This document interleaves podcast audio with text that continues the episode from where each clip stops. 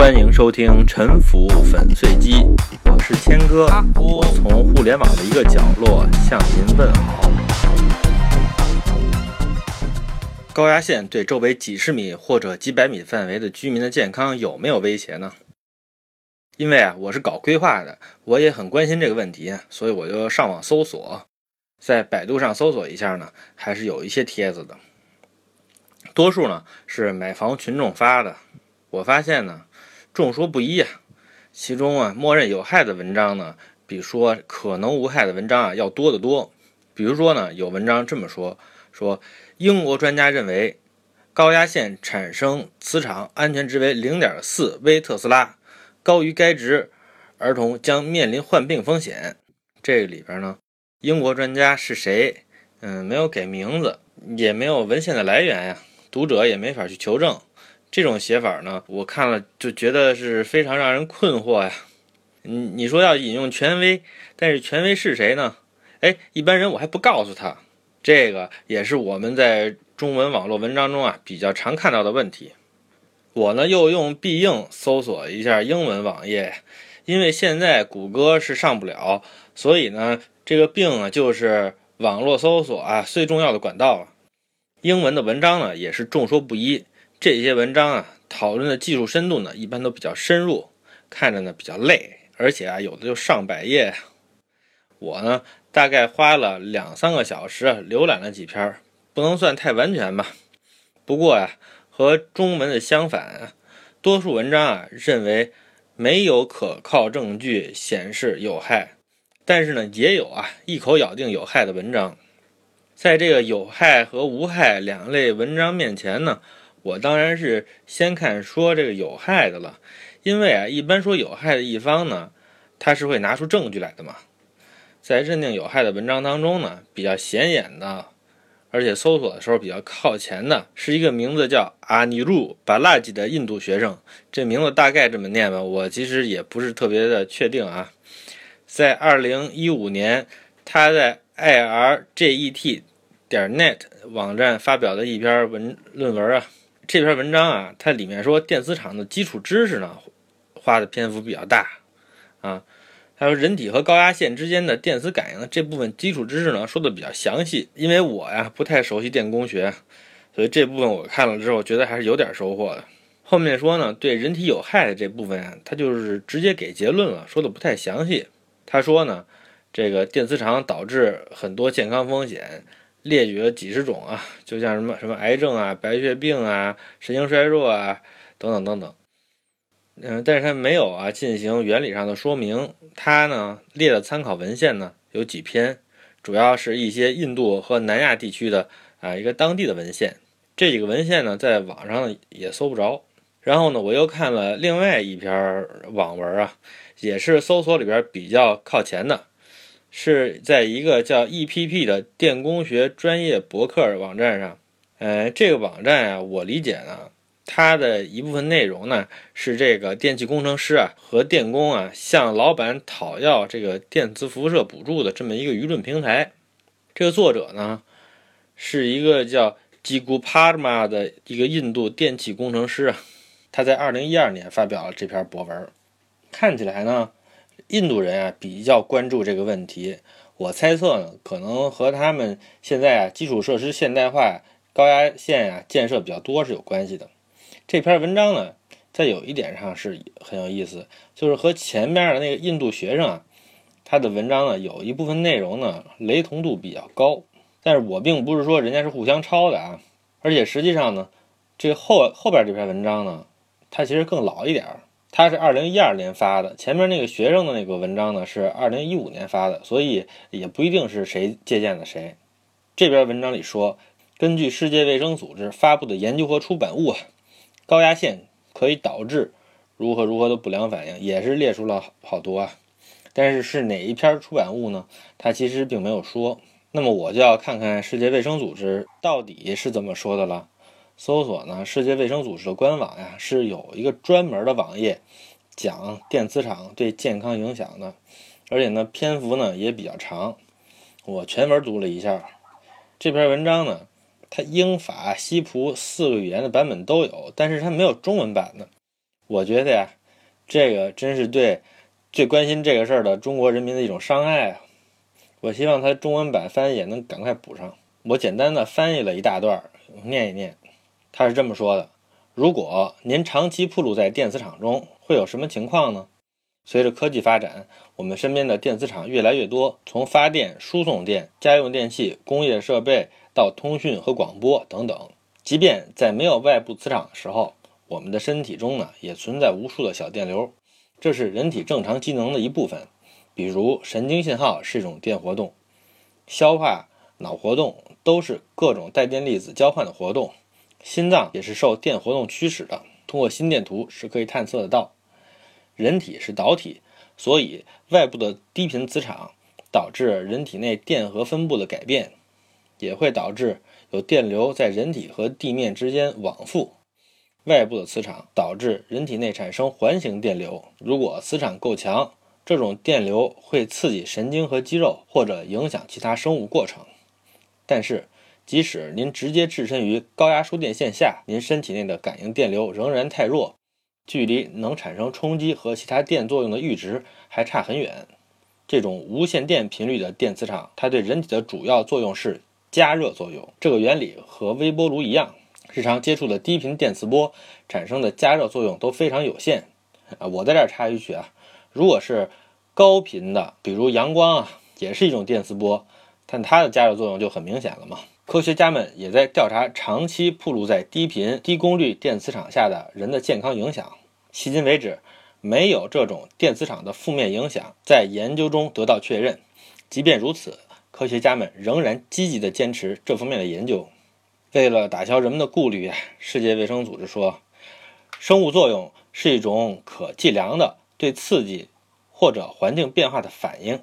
这些变化不一定非得是对健康不利的，比如说听音乐、读书、吃苹果或者打网球，都产生一系列的生物作用。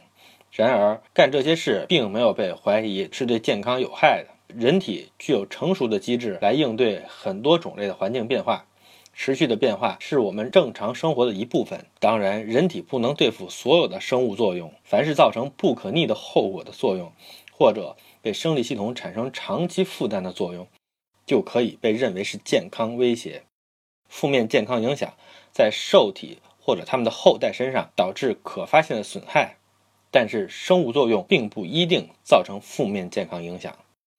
一定强度以上的电磁场。是可以触发生物作用的，这个是毫无疑问的。很多实验中，试验者在短期低强度暴露于地电磁场的实验中，没有表现出任何明显的负面作用；而在可能造成伤害的高强度的电磁波下的暴露，是国家和国际规范所禁止的。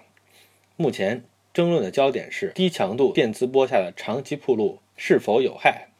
上一个十年中，许多电磁场源都成为公众健康关注的焦点，包括电线、微波炉、电脑、电视屏幕、安保装置、雷达，最近还包括手机和基站。为了回应这些关注，1996年，世界卫生组织启动了大型跨学科研究国际 EMP 项目，集中了全世界重要的科研机构和知识。在过去的三十年中，一共发表了两万五千篇关于非电离辐射的生物作用和医学应用的文章。两万五千篇，这个还真的读不过来。虽然有人认为仍然还要进行更多的研究，但是实际上，人类在这个领域的知识积累已经超过了对绝大多数化学物质的知识。基于最近来最深入的科学文献，世界卫生组织的结论是：目前证据不支持暴露在低强度电磁波中对健康造成的任何后果。然而，知识仍然存在不足，并且需要更多的研究。一些公众提供了若干不连续暴露在电磁波下造成的症状，这些症状包括头痛、焦虑、抑郁、疲劳、离比多，也就是性冲动啊，丧失。到目前为止。没有科学证据支持这些症状和暴露在电磁场下的联系。有些症状是噪音造成的，有些是对科技产品出现的焦虑造成的。关于怀孕啊，他是这么说的：工作生活环境中的电磁波源，比如电脑屏幕、水床、电褥子、电焊机、热疗机、雷达等等，也被 WHO 等组织评估，结果是没有增加流产、畸形、出生儿体重下降、色盲等等。有过这样的报道，认为怀孕妈妈在电子工厂里工作，有些新生儿发育不良或者体重轻等现象。这些呢，在科学调查中没有被认为和电磁场之间有必然联系，倒经常是因为患者妈妈是被铺露在某些溶剂，也就是化学品下。关于白内障呢，呃，这个文章也说呢，说证据不支持。关于癌症、白血病呢，它的结论是，即便不是完全没有作用。作用也极其微小，这个什么意思？我插一句啊，像能够让分子啊，或者是原子电离的电磁辐射，比如说 X 射线、紫外线或者可见光，这些呢，它的致癌作用呢都是已知的，因为它们呢是可以这个电离遗传物质、干扰遗传物质或者蛋白质的这种复制合成的过程啊。但是呢，一般来说呀，咱们不是认为它是有害的，甚至认为是有益的。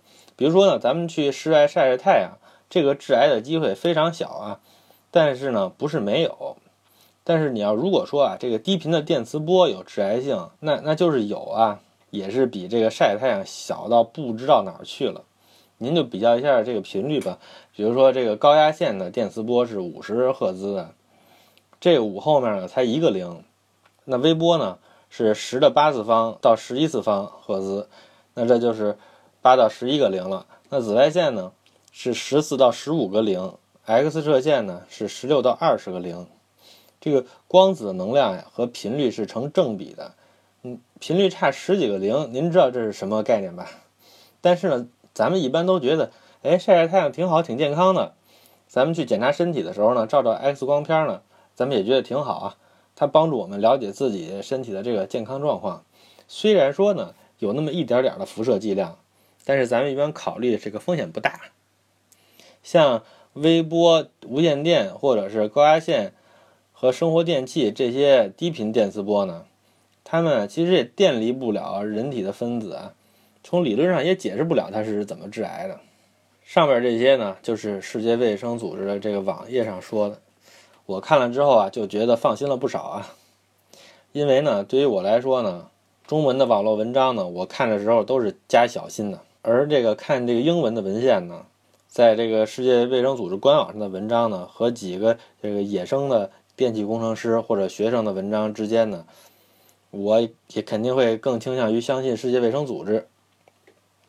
下面呢，就是我把我自己啊，经过一番揣摩呢，对这个事情的理解呢，给大家分享一下。辐射呢，要对人体产生影响呢，它首先呢，得和人体能发生作用，是不是？也就是说啊。它要能够引起啊人体内的某些反应，你比如说这个高速的中子吧，它一上来能把这个原子核都打碎了，然后这个分子呢，它当时就土崩瓦解了。这个东西要是剂量大的话，那它当然致癌了。但是像中微子，它穿过整个地球这么大的实心物体呢，都不和地球发生任何反应，如入无人之境啊，它对人体当然就无害了。对人体有害的电磁辐射呢，首当其冲的呢是伽马射线，其次呢是 X 射线，再其次啊是紫外线和可见光。它们呢破坏人体的原理呢，是因为这这些射线啊，它能够电离组织里边的分子形成离子，这个离子呢就可以侵蚀破坏细胞里的一些大分子啊，比如说蛋白质和这个 DNA。它也干扰啊 DNA 和蛋白质的这个复制合成的这个过程，但是很不幸啊，这些能够电离分子电磁辐射啊，在宇宙里啊是大量存在的。人的祖先，几十亿年前就得面临这些有害的辐射了。而像红外线呀、微波呀、无线电波或者是频率更低的电磁场呢，它就不能够这个引起电离作用，还可能有些什么作用呢？就是说，它能不能干扰生物电信号？就像我们的这个神经传导啊，它就是生物电信号嘛。然后呢，它能不能干扰细胞膜这种离子交换或者一些其他的一些生化机制？呃，进而呢，能不能造成这个生物机能的这种紊乱？这些生物过程啊，像电信号啊、电化学反应啊、离子交换啊，它呢，它起作用都是有一个阈值的。这些相互作用啊，主要是分子间力嘛。分子间的相互作用力啊，它其实都属于电场力。这个其实高中的时候应该是学过的。而且我们都知道，这个分子间啊是有这个布朗运动的，所以它们之间的这个分子间的相互作用力呢，这种电场力呢，它时弱时强，它分布的范围很大。而且呢，随着这个温度的变化呢，它实际上变化的范围也挺大的。如果这个外部的电场的强度呢，和这个发生生化反应的这个阈值啊，差着好几个数量级，那它给这个反应带来的干扰呢，实际上就远远小于温度变化造成的干扰。您明白了吧？就是说呢，这些电磁场。它给我们人体生化过程带来的干扰呢，没有温度变化带来的干扰大。而人体呢，其实对这种程度的干扰呢，早就已经适应了，能抵抗干扰啊，是这是生物的一种基本功能啊。没有这种功能，早完蛋了。说到这儿呢，我就把我这个调研和学习的结果呢，分享给大家了。最后呢，我总结一下，您在买房的时候应该怎么对待高压线这个问题。首先呢，您的心里啊不要有任何压力，因为世界卫生组织告诉您了，这个东西啊，人家反反复复研究了几十年了，动物实验呢已经做过无数了，在高压线附近啊住一辈子的致癌风险呢，肯定没有每天晒一分钟太阳大。而且啊，凡是经过了政府审批的建筑啊，它和高压线之间的距离呢，都是符合这个技术规范的，和这个环境噪音。或者说室内的这种有机挥发物，像甲醛之类的，或者说呢和抽烟喝酒相比，再或者呢和您丈夫或者夫人的这种性格相比啊，高压线和家用电器的这种电磁辐射呀，对您一家产生的健康影响，其实都是毛毛雨。但是您看着高压线呀，如果心里呢觉得不舒服、疑神疑鬼的，这个反而会影响您的健康。然后呢？如果您在买房的时候呢，您要把高压线的存在啊，当成一种讲价的手段，用来呢压房主的价钱。如果呢房主呢他心一虚，然后因此而退让的话呢，您就赚了。而如果您是卖房的一方呢，我想告诉您，您的房子附近的高压线呀，千万别成为被别人砍价的理由，因为这个世界上呢有在意高压线的人，因为他可能看了一些什么乱七八糟的文章吧。也有像我这样的不在意的人，而且这种不在意的人呢，也是占很大比例的。您呢不要心虚，只要等着他们来买您的房就可以了。感谢您的收听。